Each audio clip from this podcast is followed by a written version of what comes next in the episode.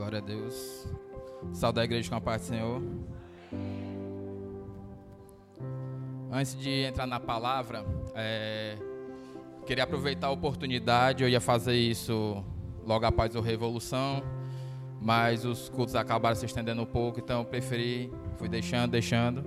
O pai me fez o convite, eu deixei para essa data. Eu queria agradecer a toda a igreja pelo apoio no Revolução.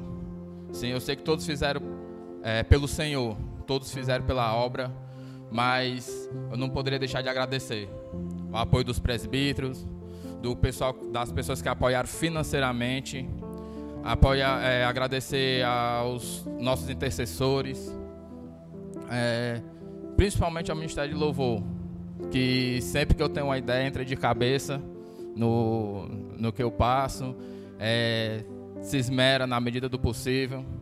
Se a gente teve um processo muito longo, a gente começou a trabalhar uma revolução é, em sete semanas.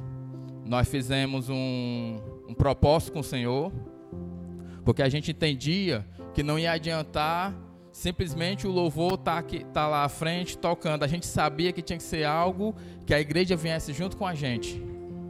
Então a gente a gente sabia da importância da igreja, a gente sabia que o momento não era simplesmente do Ministério de Louvor, e sim da Igreja Manaim. Então a gente começou em sete semanas a trabalhar, e cada semana era uma mais complicada do que a outra. Nós tivemos N motivos para poder desistir. Todo mundo sabe como é que foi. É, nós fomos pegos em todos os sentidos. A gente começou de cara com três patrocinadores, cada um bancando em torno de 4 mil. Então, e do meio para o fim, nós perdemos todos. E não perdemos porque desistiram, perdemos porque nós não vendemos os nossos valores, nós não vendemos nossos princípios.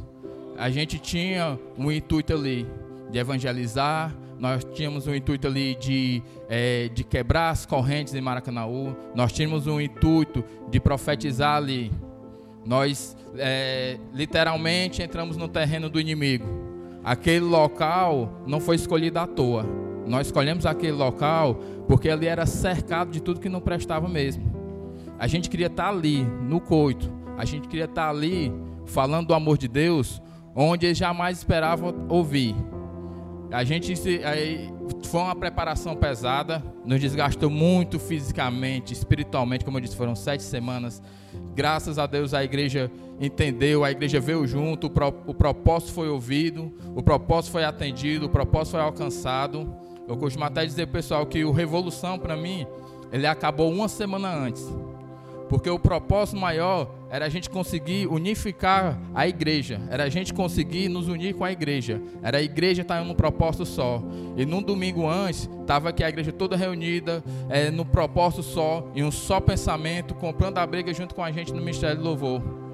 E quando o Ministério do Louvor era o principal responsável, digamos assim, pe pelo evento, tem aquela, aquele texto que fala sobre Moisés em uma das batalhas, que Moisés cansava os braços e vinha lá as pessoas para erguer os braços deles. Foi assim que nós sentimos a igreja. O ministério louvou quando cansava os braços, quando faltava as forças, a igreja vinha e nos sustentava.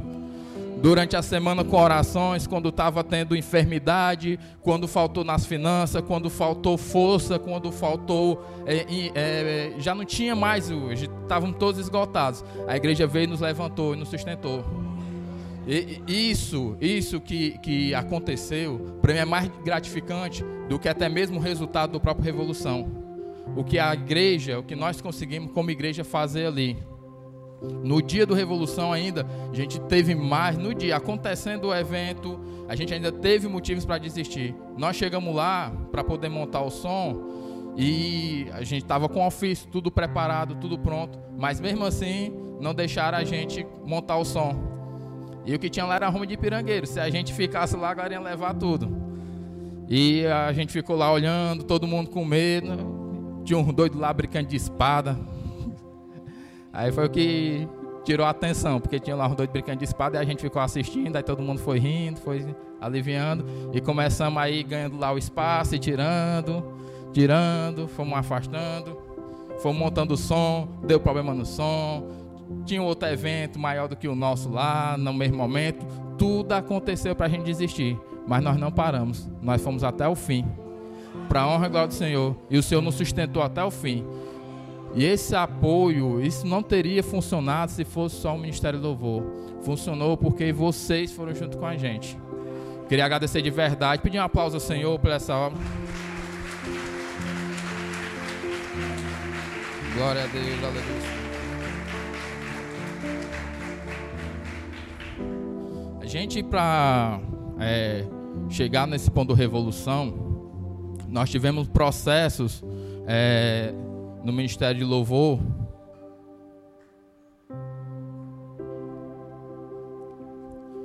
Tivemos processo no Ministério de Louvor que posso dizer que começou há um ano e meio atrás. Esse processo que veio dando revolução. E a gente trata todas as áreas possíveis, né? A gente, no, nos últimos meses, a gente estava falando muito da unidade. A gente falando muito das guerras interiores, das guerras dentro da, da, da igreja, na guerra da comunhão. O conflito, é, de extrair, a gente tentar extrair o melhor de cada um. Então a gente vem no, no Ministério Louvor, a gente tem consagrações mensais e a gente vem sempre falando de alguma coisa.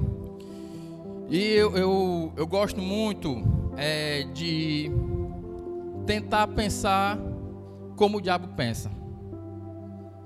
No sentido de saber se proteger. O diabo é muito astuto. Ele usa vários artifícios para poder nos pegar. O que tiver a seu, seu alcance, ele vai pegar. Desavença, pecados, intrigas, mentiras, doenças, vícios, entre mais outras.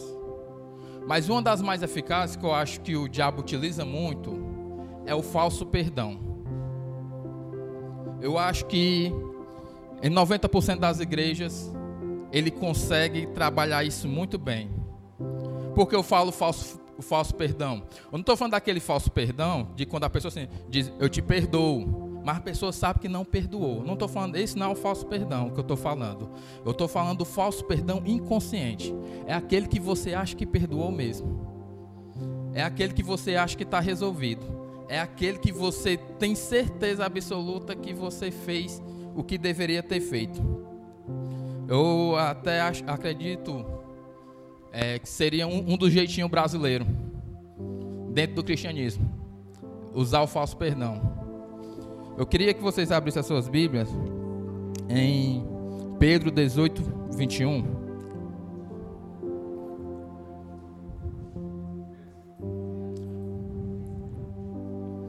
Oh, desculpa, Mateus 18, 21.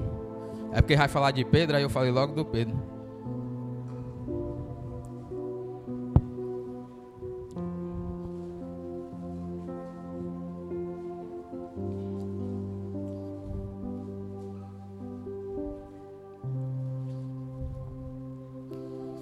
Falar disso também, pessoal. No Ministério do Louvor, eu gosto de usar experiências que eu mesmo passei.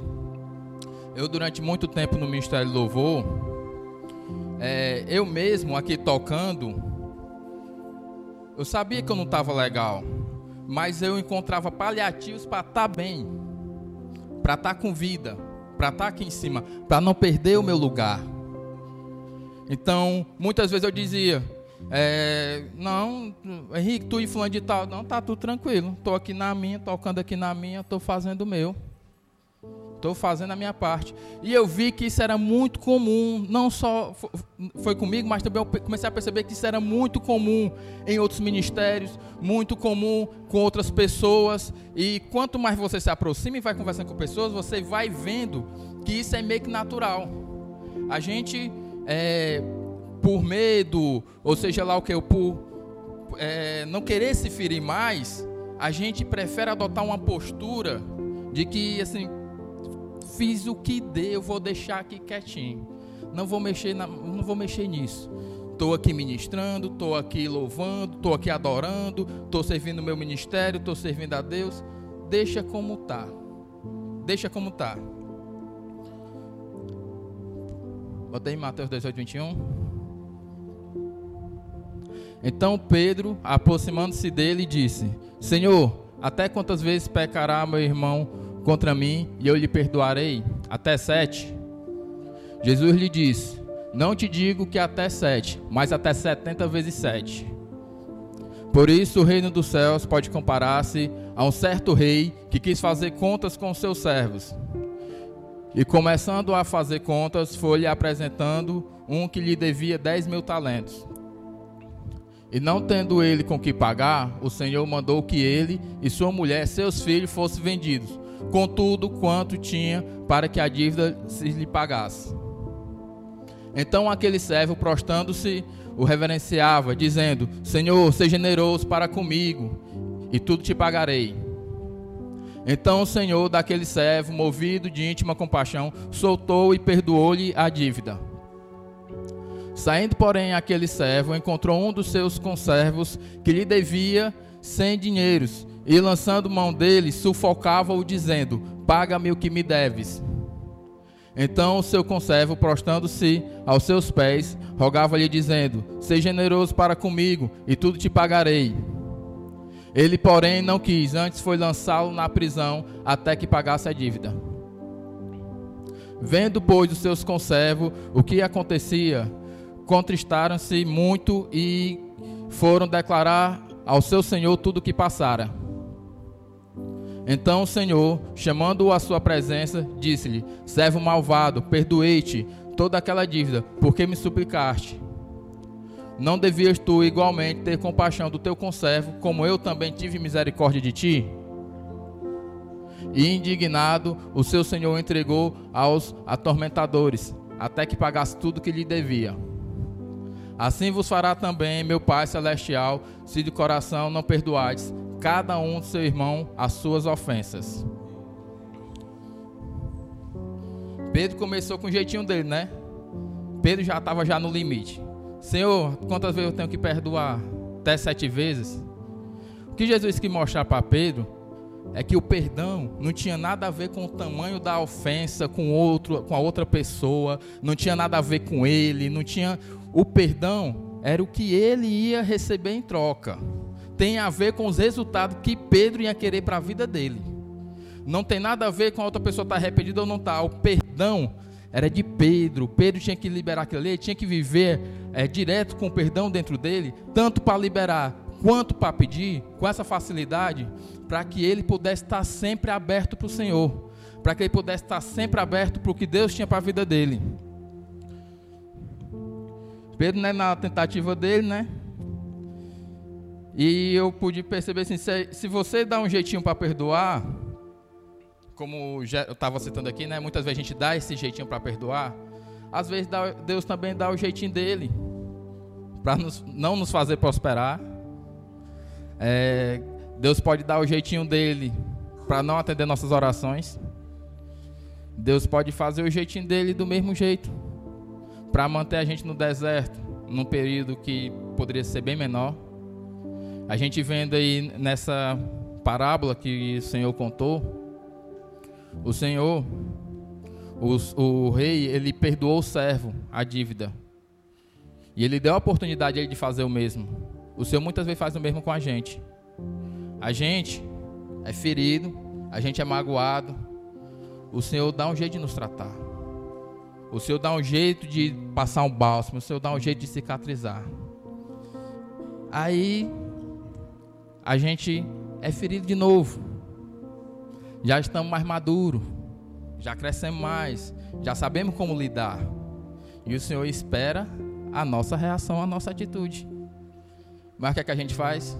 A gente dá um jeitinho. Usa aquele texto que depender de vós, ter de paz com todos. Só para usar como paliativo para esconder a verdadeira cicatriz, a verdadeira ferida que está lá dentro de você.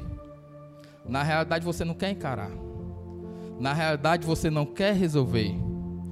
E eu não estou falando aqui de um modo crítico, de jeito nenhum. Eu estou falando de coisas que eu passei e que eu conheço ao, ao, ao redor. O que eu estou querendo mostrar para vocês é o que eu falei lá no começo. Estou falando de estratégias de Satanás. Eu estou falando que isso é um meio que ele consegue atingir dentro da igreja. Porque enquanto a gente, quando você não perdoa porque você não quer, o diabo não precisou fazer nada com você, não. Você já está fazendo sozinho. Ele vai atrás dos outros que estão tentando fazer o certo. Você sabe que é pecado, você sabe que está errado, se está fazendo, não quer perdoar. O diabo nem se mete, é você sozinho. Eu estou falando quando você acha que está perdoando. E aí começa os frutos, os sinais dessa, desse falso perdão. Seus dons e talentos apagados, seus ministérios apagados. Você começa a ser uma pessoa passiva. Você vem para a igreja, você está na frente, está no altar, está orando, está não sei o quê, tá. Mas aquela pessoa sem sal aquela pessoa que você não consegue interferir em absolutamente nada na vida espiritual. Aquela pessoa fica vegetando dentro da igreja. E a gente acha que o plano maior do diabo é botar a gente para fora da igreja, desviar. Ele prefere um bocado de morto aqui dentro. Ele prefere que o Cláudio morra aqui dentro. Que ele apodreça aqui dentro porque aqui ele vai levar mais um bocado com ele. Vocês, tendo a memória boa, vocês vão ver que a maioria das quedas aqui de alguém da igreja, de alguém que foi coluna, ele sempre leva outro junto com ele. Uma pessoa, nós aqui, a gente consegue brincando pela falta, pelo uso desse falso perdão, a gente consegue passar brincando dois a três anos vegetando dentro da igreja. Brincando, tranquilo. E toda vez que ele perguntar bem, estou bem. Como eu disse, você usa a Bíblia, usa paliativos e usa o que for preciso para reforçar essa ideia de que você está bem, mas você está enganchado no falso perdão. E aquilo que você é, esmerava, aquilo que fazia brilhar, aquilo que lhe causava sede, aquilo que você conseguia passar para as outras pessoas já não tem mais o mesmo impacto. Porque está lá dentro. Está lá dentro de você. Está lá, ó esperando a cura, esperando. E quanto mais tempo vai passando, vai criando aquela raiz, vai enraizando. E você vai encontrando meios paliativos de esconder isso. Não por mal. Não por mal. Na maioria das vezes você se acostuma com isso. Você vê orando numa pessoa, você está participativo, está aqui dentro, está aqui em cima. Eu estou falando. Esses exemplos que eu estou contando para vocês, estou contando de pessoas que ficam aqui em cima do altar. Eu não estou contando o exemplo de pessoas que vêm para a igreja uma vez sim, dez vezes não. Estou contando de pessoas que morreram aqui no altar. Eu no Ministério de Louvor, assim que eu entrei, uma das primeiras coisas que eu mudei foi a questão da frequência mínima. Se você não tem frequência na igreja, você não, não, não tem por que estar tá ministrando. Se você não vem terça, na, é, esses aqui que estão aqui, eles tiveram que vir ou terça, ou quinta, ou sexta para poder estarem aqui ministrando. Isso aí eu não fiz para poder punir quem não cumprir, não.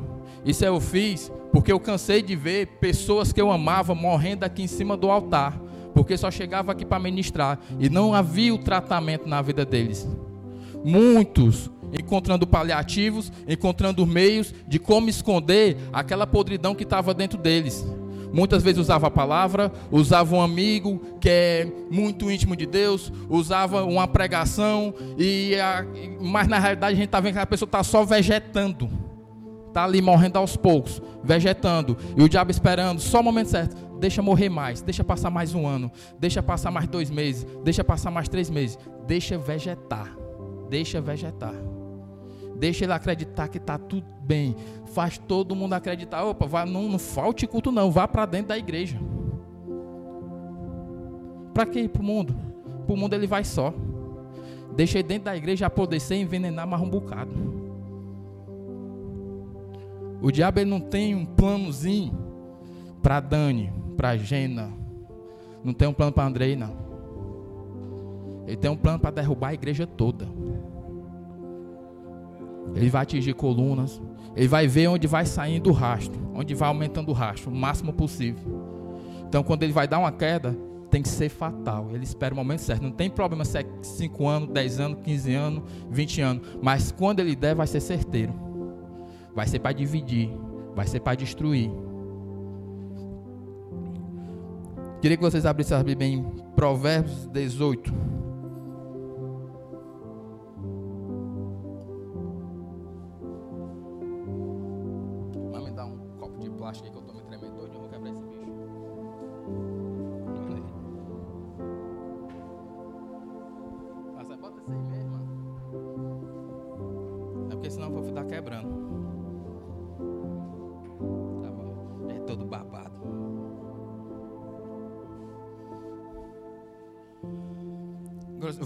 Bíblia, mostrar na Bíblia, porque é que é do interesse. Tem a versão NVI, tem vocês aí? Pronto, bota aí. É, porque é do interesse do diabo que a gente fique nessa situação. Coloque aí, por favor. Isso é NVI, é? Pronto. Quem se isola busca interesses egoístas. Isso, não, não é isso aí não. Aí é 18.1. É 18.19. Trabalha direito, Rebeca. 18.19. Um irmão ofendido, ofendido, não é o ofensor. Vamos falar da vítima, de quem sofreu a ofensa. O irmão ofendido é mais inacessível do que uma cidade fortificada, e as discussões são como as portas trancadas de uma cidadela. O ofendido, você que sofreu a ofensa, sabe por que o diabo prefere esse tipo de situação mal resolvida? Prefere que você, ele vai, porque eu estou falando aqui de coisas que você ofendido vai ouvir. Porque ele sabe que você vai ficar. Ei, bota lá de novo, bota aqui. Eu, também. Porque você sabe, irmão ofendido, vai ficar. Sabe que você vai ficar mais inacessível do que uma cidade fortificada. Quando é, a gente é magoado, a gente se sente no direito de várias coisas, né? A gente se sente no direito. É, não, mano, fui magoado. Então, se eu esbravejei, se eu passei do limite, se eu acabei ofendendo alguém, é porque eu estava magoado. A gente usa isso como uma justificativa. A gente tenta justificar o que a gente fez por conta da mágoa que a outra pessoa nos causou. E o diabo quer que a gente se mantenha nessa situação, porque é aquele já por conta dos status, essa é uma palavra, uma frase antiga, mas quando status, é, Instagram, essas coisas, ficou muito rodado essa, essa mensagem que fazem que é melhor é, não adianta discutir com quem não está afim de entender, não adianta explicar para quem não está afim de entender. Pronto. É esse texto de Provérbios. O irmão ofendido é mais inacessível do que uma cidade fortificada. E é claro que o diabo vai mandar que você, se fi, você fique nessa situação. Não é nem que ele, vai fi, que ele vai mandar. Ele vai fazer uma estratégia para que você fique nessa situação. E quando você é ofendido, não foi você que errou. Quem errou foi quem ofendeu. E porque você que é ofendido é que paga o pato. O seu maior prejuízo não é a ofensa que você recebeu. O seu maior prejuízo é você ficar trancado para o que Deus tem para pôr na sua vida. É você ficar trancado para as bênçãos de Deus. Não importa se você tem razão, se você não tem. Não tem nada a ver se é 70 vezes 7, se é 7 vezes, não importa quantas vezes. Quando você é ofendido, você fica trancado. Ou você simplesmente está com o perdão liberado 24 horas com essa porta aberta, ou você vai ficar como uma cidade fortificada, impenetrável, inacessível. Não vai ter palavra que vai conseguir acessar, não vai adiantar. A gente vai aqui é, falar da sua vida todinha e vai explicar e vai justificar, vai mostrar provas. Não entra, não entra. Você está como uma cidade fortificada, impenetrável. Não vai entrar. Isso é plano de Satanás. É plano de Satanás porque dificilmente Satanás vai fazer isso com uma pessoa que não esteja trabalhando para o Senhor. É quase impossível. Ele vai pegar pessoas que ainda que estejam parados, mas que tenham grandes possibilidades, que tenham dons e talentos, que tenham muito a crescer, pessoas que tenham a oferecer ao Senhor. E o diabo ele começa a plantar na primeira oportunidade que ele tiver na primeira brecha, o primeiro passo que ele tem que fazer é fechar. Tá vendo que o Satanás vai chegar para uma pessoa dessa? Eu vou chegar para o pastor, assim, o Satanás vai chegar com um garfo. Eita, pastor, vou aqui te cutucar aqui. O pastor não vai cair. Tá vendo o próprio Satanás? Ele não vai cair. Se eu chegar para qualquer um aqui, o Satanás chegar como ele é, para qualquer um, descaradamente, ninguém vai cair. Satanás primeiro vem na igreja. Deixa eu ver alguém que está dando brecha. Hum, que ele está dando brecha. Vou usar aquele que está dando brecha, vou soltar um veneninho para pegar aquele. E vai indo, até chegar no que ele quer. Paciência. Paciência. Vai usar os seus critérios contra você mesmo. Vai usar as suas forças, as suas armas, vai inverter, botar tudo, tudo aquilo que você usa a favor do reino, ele vai conseguir de um jeito muito sutil colocar contra você mesmo. E sabe por que o Senhor o Senhor ele se atenta, na Bíblia fala, não sei qual texto, mas diz que o Senhor não recebe nem a oferta de quem não perdoa. O Senhor, Deus, é, Jesus, ele, Deus, ele sabe o quão, o quão assim, é devastador a falta do perdão. E quando eu falo falta do perdão, não falo só de liberar, eu falo de você pedir perdão, o perdão em geral. Ele sabe o quão devastador é essa questão do perdão. Então, se a gente já está ouvindo aqui várias pregações, tudo que a gente liga o YouTube, é cheio de pregações sobre perdão, então o diabo tem que fazer algo para funcionar. No perdão, a falta de perdão descarado não está mais dando. Porque as pessoas já estão se falando, já estão tentando dar um jeito, então ele tem que arrumar um jeitinho, um paliativo para ele estar tá ali escondidinho e ninguém mexer com ele. E ele adota essa postura de falso perdão para que você acredite que está tudo bem, mas você está sendo um vegetal dentro da igreja amofinado, pronto para morrer. A gente sabe que o um processo do perdão ele é muito complicado. O perdão ele é uma decisão seca. Não tem a ver com o que você sente. É escolha. É decisão.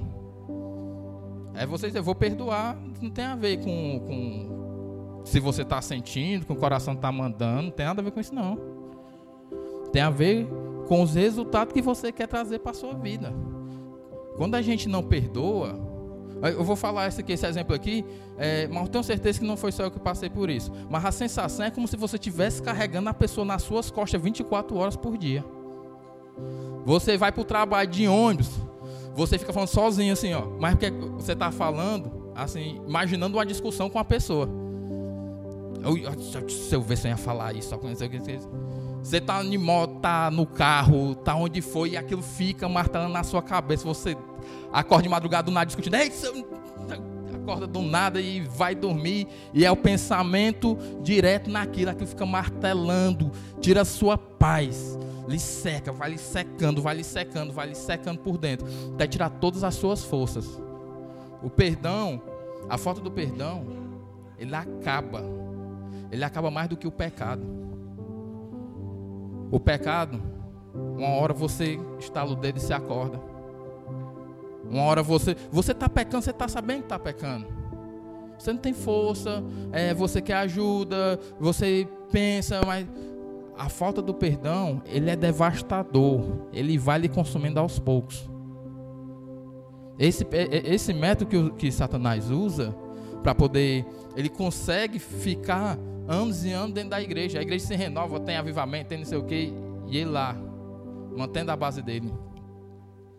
O, voltando para falar do processo do perdão, queria que vocês abrissem sobre mim em Gênesis 32, 6.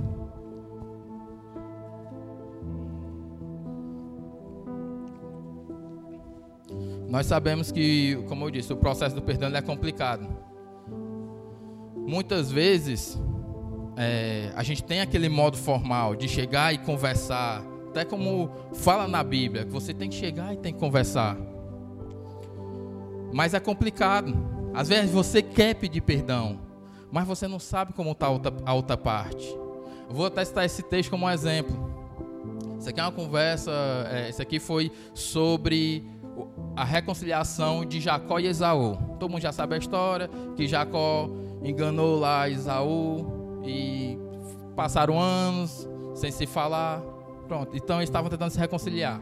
Então, quando os mensageiros voltaram a Jacó, disseram-lhe: Fomos até seu irmão Esaú, e ele está vindo ao seu encontro com 400 homens. Jacó encheu-se de medo e foi tomado de angústia. Então dividiu em dois grupos todos os que estavam com ele, bem como as ovelhas, as cabras, os bois e os camelos. Pois assim pensou: se Esaú vier a atacar um dos grupos, o outro poderá escapar. Então Jacó orou: Ó Deus de meu pai Abraão, Deus de meu pai Isaac, ó Senhor que me disseste: volte para a sua terra e para os seus parentes, e eu o farei prosperar. Não sou digno de toda a bondade e lealdade com que trataste o teu servo. Quando atravessei o Jordão, eu tinha apenas o meu cajado, mas agora possuo duas caravanas. Livra-me, rogo-te, das mãos do meu irmão Esaú, porque tenho medo que ele venha nos atacar, tanto a mim quanto as mães e as crianças. É natural o medo da outra parte. A gente não sabe o outro lado. Muitas vezes a gente quer resolver as coisas, mas a gente não sabe. Então a gente, quando a gente pensa em resolver, a gente sabe que tem algo lá, a gente pensa em resolver, é natural também que o diabo ele venha colocar algo. Ó, oh, tu, fulano de tal, tá esquentado contigo não vai dar certo esse negócio. E eu comecei, isso aqui eu falei, o que eu vou falar agora, eu falei para o Ministério de Louvor, acho que há um ano atrás, há um tempo atrás, uma das consagrações que nós fizemos aqui, uma das primeiras, eu falei do período que eu fiquei preso a isso. Antes, eu, quando eu entrei no Louvor, eu falei de alguns processos, falei para o de Louvor, que eu tive dois anos antes de entrar no Louvor. E um dos processos que eu tive que passar foi o processo do perdão. Que eu vinha alimentando durante anos nesse modo. Para mim estava tudo ok. Esse falso perdão. E eu já não aguentava mais. A gente tem que fazer. Tem que ter autoconsciência. Tem que ter essa. É muito complicado. Os nossos critérios, eles batem muito contra a consciência. Isso é, é, é, o perdão, você tentar resolver esse tipo de coisa, é algo que você tem que ter muita consciência. Você tem que realmente se analisar, sem pesar nada o seu lado. E eu cheguei a um período que eu consegui fazer essa análise. Eu teria que mudar. Eu, teria, eu percebi que as mágoas que eu carregava, as ofensas que eu tinha sofrido não era o maior prejuízo que eu tinha. Foi o que essas ofensas me tornaram. Essas, essas ofensas me, me tornaram uma pessoa cheia de quase. Quase eu conseguia isso, quase eu conseguia aquilo. Eu não conseguia ter substância em nada. Tem uma música do Fruto Sagrado que ela fala assim: é, só o medíocre gosta do quase, porque o medíocre é quase alguém. E era assim que eu me sentia, eu me sentia uma pessoa medíocre. só porque eu não queria resolver algumas coisas. Só porque eu queria alimentar, deixar aquilo ali. Eu não tinha mais força. Eu queria deixar do jeito que estava. E eu precisava, de alguma forma, resolver essa situação, resolver esse passo. Aquilo ali me doía, aquilo me machucava. E eu, em um dia, eu resolvi fazer do meu jeito. É complicado, como eu falo, para a gente resolver as coisas de, uma, de um modo formal. Mas um dia, tarde da noite, um desses dias que eu estava angustiado, um desses dias que eu estava pensando nessas pessoas, um desses dias que eu queria ser uma oportunidade para mim jogar tudo na cara dessas pessoas. Um desses dias eu troquei tudo. Eu troquei tudo. Eu me ajoelhei e comecei a orar ao Senhor. Comecei a falar: Senhor, eu perdoo aquela pessoa. Senhor, eu peço perdão àquela pessoa. Senhor, eu rasgo a dívida daquela pessoa. Senhor, eu não quero mais carregar aquela pessoa. E eu saí citando um a um. E eu fui sentindo que o peso foi saindo. E eu fui zerando a dívida de verdade. Eu estava sozinho. Eu não falei com a pessoa. Eu não formalizei. Eu estava sozinho. Só eu e Deus. E fui falando. Eu zero a dívida. De verdade, Senhor, tu sabe o meu íntimo. E durante anos eu carreguei isso, mesmo demonstrando para as pessoas que estava tudo bem, mesmo eu usando respaldo bíblico para dizer que eu estava bem, mesmo eu sempre falando que depender de, de vós, ter de paz com todos, mesmo eu mostrando que cumpria tudo isso, eu tive a consciência que eu estava mentindo. Eu tive a consciência que eu tava, não estava passando de uma marionete de Satanás aqui em cima do altar.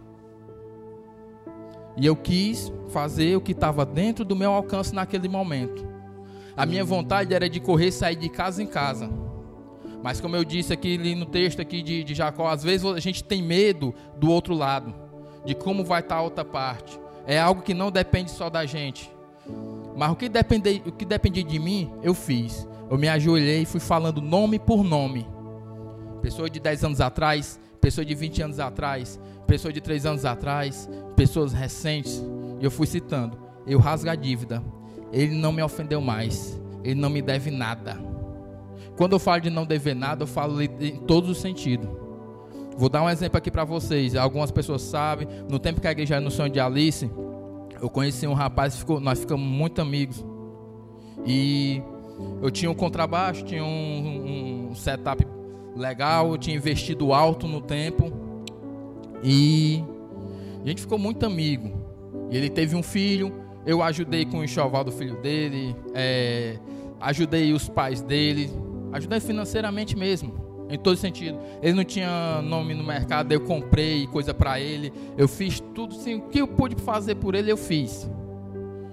E do nada, ele foi lá, né? Ele tinha intermediado a compra do meu contrabaixo, tinha um probleminha besta. Eu, mas qualquer dia vamos ajeitar, vamos lá na loja para ajeitar. Ele, não, qualquer dia a gente vai. E um dia ele pegou, chegou lá em casa para levar o baixo para poder ajeitar. Eu não estava em casa, mas autorizei levar. E ele levou o baixo, já tinha outras coisas minhas na casa dele. Ele levou assim, muita coisa minha e sumiu do mapa. Sumiu. Meu nome sujou. É, eu me lembro assim por baixo foi uma televisão, um, um celular, um contrabaixo, caixa de som. O que ele pôde levar, meu ele levou. E aquilo ficou dentro de mim durante muito tempo. Aquilo me maltratava. Ele era uma das pessoas que eu carregava nas costas. E quando eu decidi zerar, eu citei o nome dele. Eu zero, ele não me deve nada. Se ele deve a alguém, ele deve a tu, Senhor, mas a mim ele não deve mais. Eu falo no sentido literal, irmão. Dias depois, eu nunca mais vi ele. A última, a, última coisa que eu tinha ouvido falar é que ele tinha ido para a Bahia. Dias depois, ele passou por mim. Obviamente, ele se tremeu todo, se assustou. Beleza? Aquele jeito que eu falo, né? Ups. Você não me deve mais nada. Fui-me embora. Eu não quis mais papo com ele. Você não quis chamar ele para ir cobrar. Eu não quis. A oportunidade que eu pedia durante anos. Ah, se um dia eu encontro ele. Ah, se um dia eu pego ele. Ah, no dia eu ficava já tudo esquematizado. Eu já tinha o passo a passo na minha cabeça do que eu fazia se eu encontrasse ele. E naquele dia eu tive a oportunidade de botar em prática. Eu simplesmente Senhor, esse aí eu zerei a dívida. Ele não me deve nada. Se tu quiser cobrar dele, tu cobres. E a mim ele não me deve nada. Se ele vir me perguntar, Henrique, quanto eu lhe devo, a mim você não me deve nada. Se você quiser me dar dinheiro, eu recebo, né? Claro. Mas a dívida está zerada. E eu, essa foi, foi uma das pessoas no sentido literal de finança. Mas eu fiz isso, onde deu mais resultado na minha vida, foram pessoas que eu simplesmente odiava. Por guardar algumas palavras, por ter ouvido alguns envenenamentos, por ter ouvido pessoas que não tinham má intenção, mas acabaram contribuindo para que eu tivesse coisas contra essas pessoas. E eu fui orando, e eu fui tirando, e eu fui entregando ao Senhor. Senhor, eu quero zerar a dívida. Senhor, eu quero perdoar aquela pessoa. E o interessante que todas as pessoas, sem exceção, quando foi eu passei anos tentando oportunidade, nunca consegui. Graças a Deus o Senhor não permitiu, porque com certeza eu ia aumentar o problema. Mas depois que eu fiz isso, eu tive a oportunidade de zerar formalmente um a um, porque o Senhor sabia que eu estava tratado para tomar essa atitude. O Senhor sabia que aí o Senhor estava preparado. E não foi nada que eu era ocasionalmente. Simplesmente acontecia quando eu fui ver, estava resolvido, estava sarado. Eu pude viver de novo. Eu percebi, e o interessante é isso. Eu estou falando aqui que a gente vive vegetando, que você ficou morto dentro da igreja, que os seus ministérios estão apagados. Mas quando você está vivendo essa fase, você vê tudo bonitinho, tudo perfeito. Eu vim perceber isso depois que eu liberei o verdadeiro perdão. Depois que eu tirei de mim o falso perdão. Eu percebi o tempo que eu passei sendo enganado. Foi quando eu percebi isso tudo que eu estou falando para vocês, só vim perceber depois que eu resolvi, depois daquela minha oração com o Senhor. Depois daquele dia que eu me ajoelhei e entreguei tudo ao Senhor. Hoje o que eu queria passar para vocês, irmão, é assim, eu vou fazer na realidade uma proposta a vocês. Não sei, eu não, não diria seria uma ministração. É algo mais assim de reflexão mesmo. É, o Ministério do Louvor aqui à frente, por favor. Queria algo assim que mais para vocês refletirem. O que eu vou, é, vou pedir.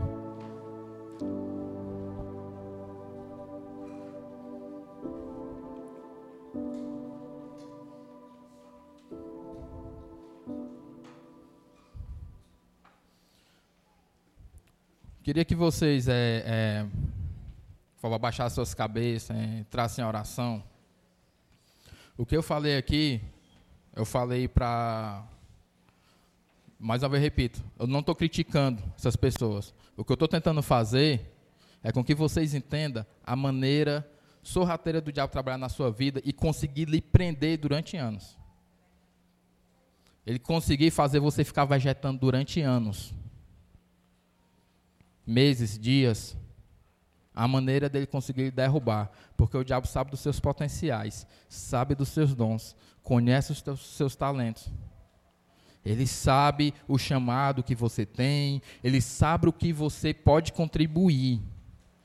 Meus irmãos, se a gente juntasse o potencial que cada um tem aqui, o Revolução ia ser pequeno para o que a gente ia poder fazer. Se a gente juntasse, é, é praticamente inadmissível. A gente, o, os presbíteros, pastores que ficam aqui mais à frente, eles, com, com certeza eles conseguem perceber, ver pessoas e olhar, aquela pessoa tem um potencial para fazer aquilo e está parado. Aquela pessoa podia estar tá fazendo isso e está parado. Eles vão conseguir ver, vão conseguir notar, porque é nítido quando você está aqui à frente ministrando, você conseguir perceber o potencial de cada um de você, de cada um de vocês. Imagine o Satanás. Imagine o diabo. Então ele vai querer frustrar. Ele vai querer derrubar, ele não vai esperar você começar a exercer os seus dons e o seu talento para começar a trabalhar, não. Ele vai começar antes de você se mexer. E depois que você está trabalhando, ele vai dar um jeito de derrubar. Então eu queria é, pedir a vocês, vocês tirassem um momento de oração, de reflexão pudesse trazer a memória. Eu queria, assim, digamos, dar a mesma oportunidade que eu tive com o Senhor, de me ajoelhar e de zerar. Queria que vocês tivessem a mesma oportunidade agora. Vocês refletissem. Vocês vão ter a oportunidade de fazer algo melhor do que eu. Eu não estou falando de quem foi, é, de quem ofendeu, de quem é ofendido tanto faz.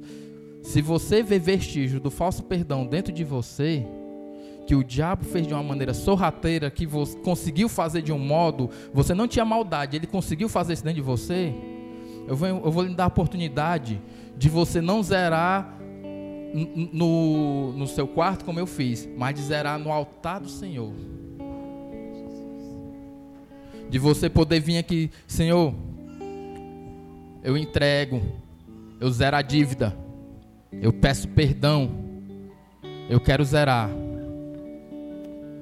Se você quiser aproveitar essa oportunidade, você quiser vir aqui à frente, aqui no, no altar do Senhor, o pastor vai orar por cada um de vocês, para que vocês possam estar tá tendo essa oportunidade de zerar perante o Senhor. Não estou falando para vocês de uma maneira crítica, eu estou falando de uma maneira de vocês conseguir desfazer estratégias do diabo na sua vida.